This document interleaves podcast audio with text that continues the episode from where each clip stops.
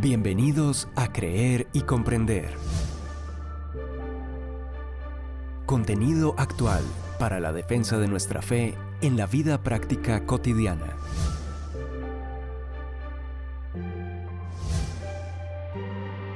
Un tiempo de aprendizaje junto al autor, conferencista y apologista Arturo Rojas. Iniciamos. En nuestro podcast de hoy vamos a referirnos en primer lugar a esas preguntas o exclamaciones desesperadas y agónicas que le dirigimos a Dios, clamando para que ponga fin a esas situaciones aflictivas indeseables que se prolongan indefinidamente y que pueden llegar a quitarnos el sueño y a agobiarnos de manera dolorosa. Esos momentos de la vida en que los plazos se vuelven perentorios, acuciantes, apremiantes, urgentes y y hasta desesperados. Aquellos en que la angustia se abre paso y el clamor a Dios brota honesto y desgarrador desde lo profundo de nuestro ser. A la manera del salmista en esa oración conocida como de profundis, que dice, A ti Señor elevo mi clamor desde las profundidades del abismo. Salmo 131. Un clamor que se expresa habitualmente en forma de pregunta intensa y emotiva, como si en ello se nos fuera la vida, y que nos lleva a identificarnos con el profeta cuando suplicaba a Dios en estos términos. ¿Hasta cuándo, Señor, he de pedirte ayuda sin que tú me escuches? ¿Hasta cuándo he de quejarme de la violencia sin que tú me salves? Habacuc 1.2. Una pregunta que suena más a desahogo que a pregunta, como si tuviéramos que dejarla salir a un riesgo de no obtener las respuestas que desearíamos. Pero el asunto aquí es que toda pregunta que le formulemos a Dios tiene el potencial de volverse contra nosotros, a la manera en que todo lo dicho ante un tribunal judicial puede ser finalmente utilizado en contra nuestra. Después de todo, por tus palabras se te absolverá y por tus palabras se te condenará. Mateo 12, 12 37. Recordemos que en medio de su dura prueba, Job cuestionó a Dios de muchas maneras a lo largo de los primeros 37 capítulos de su libro, mientras Dios guardaba silencio. Hasta que en el capítulo 38 le responde así. El Señor le respondió a Job desde la tempestad.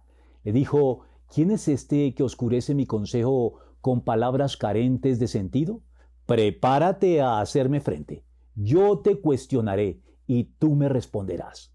Job 38 del 1 al 3. Y luego de bombardear a Job con tres capítulos completos de preguntas a las cuales él no pudo responder ni a una de ellas, el patriarca termina haciendo el siguiente reconocimiento. Job respondió entonces al Señor. Le dijo, Yo sé bien que tú lo puedes todo, que no es posible frustrar ninguno de tus planes. ¿Quién es este? Has preguntado, que sin conocimiento oscurece mi consejo. Reconozco que he hablado de cosas que no alcanzo a comprender, de cosas demasiado maravillosas que me son desconocidas. Job 42 del 1 al 3. Porque las cuestiones más apremiantes de la vida tienen que ver eh, con esas preguntas que formulamos cada día en el límite apenas soportable de nuestras posibilidades, de nuestros dramas, de nuestras crisis, de nuestras angustias y miserias, y que solemos introducir siempre con la fórmula ¿hasta cuándo? La misma que utilizó Habacuc, pero que no es ni mucho menos exclusiva de él. Guadalupe Amor captó en sus décimas a Dios la esencia de estas preguntas en ese memorable verso que dice, no, no es después de la muerte cuando eres Dios necesario, es en el infierno diario cuando es milagro tenerte. Y es ese infierno en que parece convertirse en ocasiones nuestro diario vivir, al que hace también exhaustiva alusión el rey David con la pregunta ¿hasta cuándo? extrayendo aquí los más significativos botones de muestra del libro de los Salmos. Angustiada está mi alma. ¿Hasta cuándo, Señor? ¿Hasta cuándo? ¿Hasta cuándo, Señor, me seguirás olvidando? ¿Hasta cuándo esconderás de mí tu rostro? ¿Hasta cuándo he de estar angustiado y he de sufrir cada día en mi corazón? ¿Hasta cuándo el enemigo me seguirá dominando? ¿Hasta cuándo, Señor, vas a tolerar esto? Ni siquiera sabemos hasta cuándo durará todo esto. ¿Hasta cuándo, oh Dios, se burlará el adversario? ¿Hasta cuándo, Señor? ¿Vas a estar enojado para siempre? ¿Hasta cuándo, Señor Dios Todopoderoso, arderá tu ira contra las oraciones de tu pueblo? ¿Hasta cuándo, Señor, te seguirás escondiendo? ¿Hasta cuándo, Señor, hasta cuándo habrán de ufanarse los impíos? Como lo vemos en esta selección de los salmos, de los salmos esta fórmula aparece incluso hasta último momento en la Biblia, en boca de los mártires que murieron por la causa del Evangelio. Gritaban a gran voz, ¿Hasta cuándo, soberano Señor, santo y veraz, seguirás sin juzgar a los habitantes de la tierra y sin vengar nuestra muerte? Apocalipsis 6:10. Lo cierto es que todos y cada uno de nosotros hemos preguntado esto una y muchas veces, pues al margen del contenido de la pregunta en cada caso concreto, la forma es siempre la misma. ¿Hasta cuándo? Pero el meollo de este asunto es saber si Dios se toma el trabajo de responder a estas preguntas. La Biblia indica que sí, que Él responde, pero no como a nosotros nos gustaría que lo hiciera. No, no lo hace con respuestas en las cuales nos diga puntualmente, hasta aquí. Lo hace, como con Job, en los mismos términos en que nosotros preguntamos utiliza nuestras preguntas contra nosotros, interrogándonos a su vez, más que brindándonos respuestas concretas. Y al hacerlo, es muy probable que tengamos que reconocer, como Job, que nuestras preguntas ni siquiera eran procedentes, porque no reflejaban lo importante, sino tan solo lo urgente. Así, lo primero que Dios nos recuerda es con quién estamos tratando, y que si vamos a cuestionarlo de algún modo, por lo menos lo hagamos con respeto y humildad, pues así dice el Señor y Dios de los Hebreos. ¿Hasta cuándo te opondrás a humillarte en mi presencia? Éxodo 10.3. Porque como lo dijo el sabio oriental Prabhupada, yo creo que entender a Dios no es una cuestión de inteligencia, sino una cuestión de humildad. En segundo lugar, Dios nos pregunta por nuestra obediencia pues es justamente y con mucha probabilidad nuestra propia desobediencia la que nos ha conducido a las situaciones por las que clamamos a Él. Por lo que, antes de seguirlo haciendo, debemos responder correctamente la siguiente pregunta que Él nos formula. ¿Hasta cuándo seguirán desobedeciendo mis leyes y mandamientos? Éxodo 16, 28. En otras palabras, nuestras situaciones críticas se prolongarán indefinidamente hasta que aprendamos a obedecer a Dios. De hecho, uno de los reproches más directos que el Señor Jesucristo le hace a la iglesia tiene que ver con la inconsecuencia de llamarlo Señor y no obedecerlo. Pues esto no es más que incurrir en una evidente contradicción de términos, en un contrasentido, como nos lo recuerda Él con estas palabras. ¿Por qué me llaman ustedes Señor, Señor y no hacen lo que les digo? Lucas 6, 46. Pero a la par con la pregunta por la obediencia, Dios también nos dirige la pregunta por la fe. Él nos interroga y nos amonesta por nuestra incredulidad en estos términos. Entonces el Señor le dijo a Moisés, ¿Hasta cuándo esta gente me seguirá menospreciando? ¿Hasta cuándo se negarán a creer en mí a pesar de todas las maravillas que he hecho entre ellos? Números 14, 11. Ahora bien, no se trata aquí tan solo de creer en Dios, sino de creerle a Dios. Porque si lo pensamos bien, con cabeza fría y sin prejuicios ni sesgos más viscerales que cerebrales, Dios ya nos ha dado suficientes muestras de ser alguien eminentemente digno de nuestra confianza. Y por eso, cuando nos negamos a creerle, lo estamos menospreciando. De nuevo, el Señor Jesucristo se mostró irritado en cierta ocasión por esta actitud de sus discípulos. Ah, generación incrédula y perversa, ¿hasta cuándo tendré que estar con ustedes? ¿Hasta cuándo tendré que soportarlos? Mateo 17, 17. Sin comentarios. En conexión con esto, hay otra pregunta que puede parecer trivial, pero no se engañen, pues es de gran relevancia. Me refiero a la pregunta dirigida contra nuestras murmuraciones. La murmuración puede parecer algo inofensivo y carente de importancia. Pero el daño que inflige, tanto a los que son víctimas de ella como a los que la ejercitan, no puede calificarse de trivial de ningún modo. Se justifica entonces el enojo de Dios al denunciar esta práctica con estas palabras. ¿Hasta cuándo ha de murmurar contra mí esta perversa comunidad? Ya he escuchado cómo se quejan contra mí los israelitas. Números 14, 27.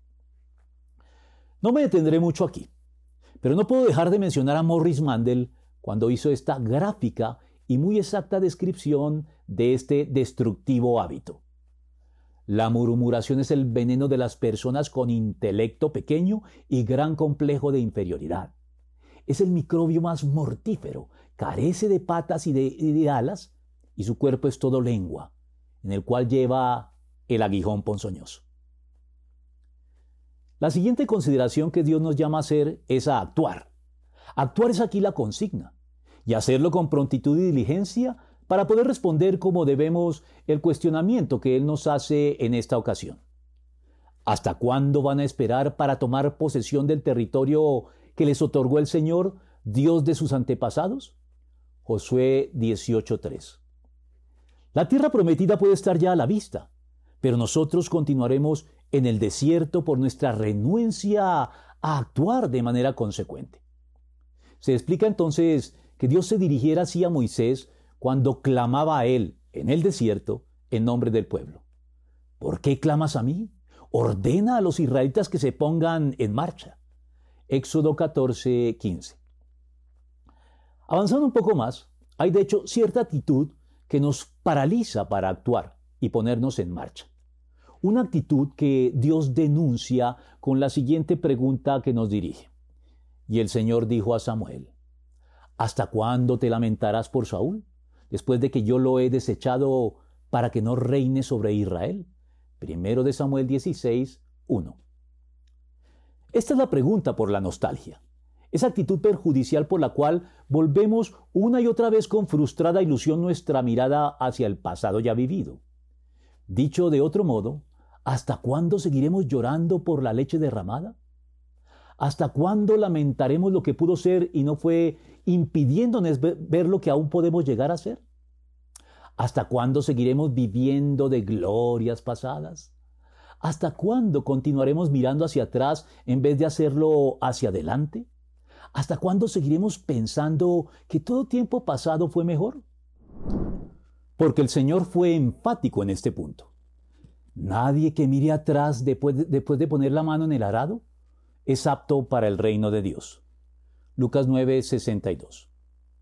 Por eso, como lo dice la epístola a los Hebreos, nosotros no somos de los que se vuelven atrás y acaban por perderse, sino de los que tienen fe y preservan su vida. Hebreos 10, 39. Hay otra pregunta puntual y de gran relevancia que Dios nos formula a través del profeta Elías, con estas palabras. ¿Hasta cuándo van a seguir indecisos? Si el Dios verdadero es el Señor, deben seguirlo. Pero si es Baal, síganlo a él.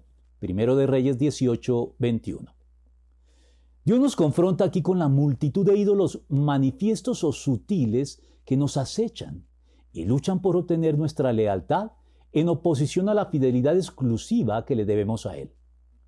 Porque al fin de cuentas, no podemos elegir si adoramos o no lo hacemos, sino que nuestra disyuntiva sigue siendo la misma que Elías le planteó en su momento al pueblo de Israel. Es decir, ¿a quién o a qué vamos a adorar? Pues no podemos sustraernos a este impulso vital, ya sea que seamos o no conscientes de él. Después de todo, nadie puede servir a dos señores, pues menospreciará uno y amará al otro, o querrá mucho a uno y despreciará al otro. Mateo 6, 24. Los salmos también lo plantean así. Y ustedes, señores, ¿Hasta cuándo amarán ídolos vanos e irán en pos de lo ilusorio? Salmo 4.2. Porque las opciones siguen siendo solo dos. ¿Adoramos al Dios verdadero o adoramos a los ídolos o dioses falsos? No hay aquí lugar a la neutralidad ni a terceras opciones. En conexión con esto, debemos demostrar nuestra lealtad a Dios mediante nuestra integridad y nuestro compromiso con la justicia como se deja ver en la siguiente pregunta con la que Dios nos interroga. ¿Hasta cuándo defenderán la injusticia y favorecerán a los impíos? Salmo 82, 2. Para poder responderla, debemos revisarnos para desechar de nuestros tratos los prejuicios hacia los demás, los favoritismos arbitrarios y las discriminaciones injustas contra nuestros semejantes, guiados por intereses mezquinos y egoístas que buscan únicamente nuestra conveniencia personal o la de nuestro círculo cerrado, por encima de la justicia. Habacuc también denunció este tipo de conductas injustas de manera seria y sentenciosa al advertirnos, hay del que se hace rico con lo ajeno y acumula prendas empeñadas. ¿Hasta cuándo seguirá con esta práctica? Habacuc 2.6. Asociada a esta hay otra pregunta que siempre me ha impresionado en la Biblia, introducida con la fórmula ¿hasta cuándo? Es la que Abner, el general del ejército de Saúl, le dirige a Joab, el general del ejército de David, en la prolongada guerra civil que se desató en Israel entre estos dos reyes. Y Abner le gritó a Joab, ¿hasta cuándo seguiremos matándonos siendo hermanos? ¿No te das cuenta de lo amarga que resultará la victoria para cualquiera de los dos? ¿Qué esperas para ordenar a tus tropas que dejen de perseguir a sus hermanos? Segundo de Samuel 2, 26. Una pregunta incisiva que mantiene su vigencia ante la realidad de la guerra. Pues en último término, toda guerra es fratricida e injusta en mayor o menor grado pues enfrenta entre sí a seres humanos que deberíamos estar unidos por ancestrales lazos de fraternidad y solidaridad, y no enfrentados a muerte en el campo de batalla. Pero no se requiere propiamente enrolarse en el ejército o empuñar un arma para ser culpable de perseguir a nuestros hermanos y semejantes. Cualquier tipo de agresión física o verbal contra ellos puede colocarnos al alcance de esta pregunta y eso hace que ninguno de nosotros pueda arrojar la primera piedra al respecto y que esta pregunta resulte pertinente para que nos examinemos al respecto y confesemos y corrijamos todo lo que nos concierne antes de cuestionar a Dios por la suerte que nos ha tocado.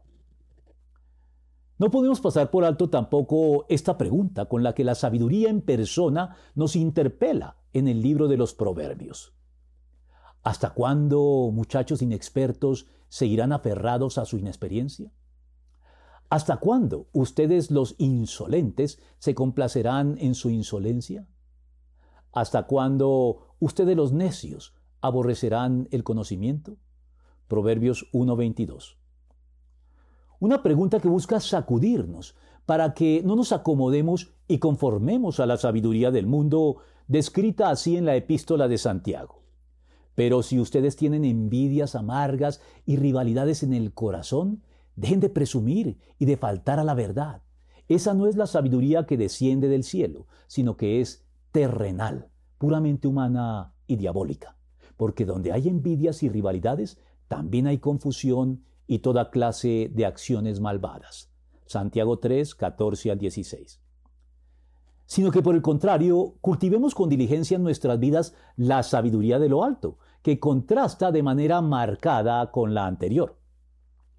Puesto que, en cambio, la sabiduría que desciende del cielo es ante todo pura, y además pacífica, bondadosa, dócil, llena de compasión y de buenos frutos, imparcial y sincera. Santiago 3:17.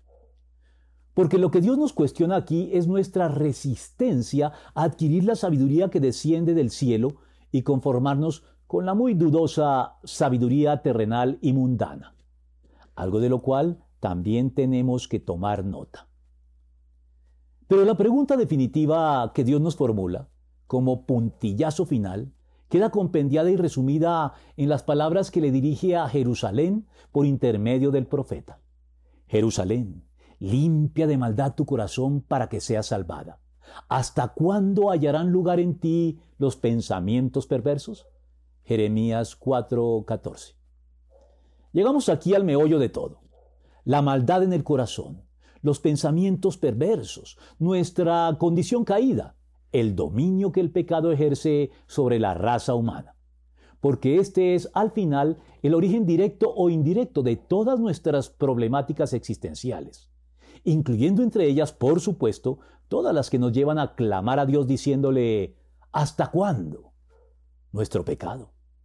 La dura y trágica realidad humana que debemos reconocer y confesar aceptando con humildad la redención que Cristo proveyó para que pudiéramos sobreponernos a la fatalidad del destino a la que el pecado nos conduce, rompiendo la influencia que Él ejerce sobre nuestras voluntades y declararnos así libres de su dominio en virtud de nuestra fe en Cristo y lo hecho por Él a nuestro favor. Debemos pues primero y antes que nada colocarnos dócilmente bajo la tutela del Evangelio de Cristo para comenzar a responder con la debida solvencia todas las preguntas que Dios nos formula y que ya hemos relacionado, para darnos cuenta de que una vez lo hagamos, tal vez ya no sea ni siquiera necesario que Dios nos responda las que nosotros le hemos formulado, que ya no serán procedentes, pues las preguntas de Dios son, de manera providencial, las respuestas que necesitamos a nuestras propias preguntas. Dejemos por hoy aquí. No olvides suscribirte a nuestro canal para estar al tanto de los nuevos contenidos, dejarnos tus comentarios, decirnos si te gustó y divulgarlo entre tus contactos que puedan estar interesados. Y si quieres apoyar con tu donación este ministerio y el trabajo y esfuerzo requeridos para elaborar y publicar estos contenidos, tanto en el blog creerycomprender.com como en este, nuestro canal de YouTube, puedes hacerlo a la siguiente cuenta de ahorros Bancolombia, cuyo número aparece en pantalla. Enviarnos la transferencia o el comprobante de consignación a nuestro correo institucional creer y comprender y te daremos acceso a muchos contenidos exclusivos reservados para nuestros donantes, entre los cuales Encontrarás en este mes conferencias como El aborto, una mirada racional a un tema emocional, artículos como Halloween, ocultismo y culto a los muertos, y estudios bíblicos como La perseverancia, el cemento de todas las virtudes o la verdadera seguridad, entre otros muchos. Ayúdanos así a seguir ofreciendo contenidos de calidad a favor y en defensa de una fe cristiana bien ilustrada y documentada. Hasta la próxima. Saludos a todos.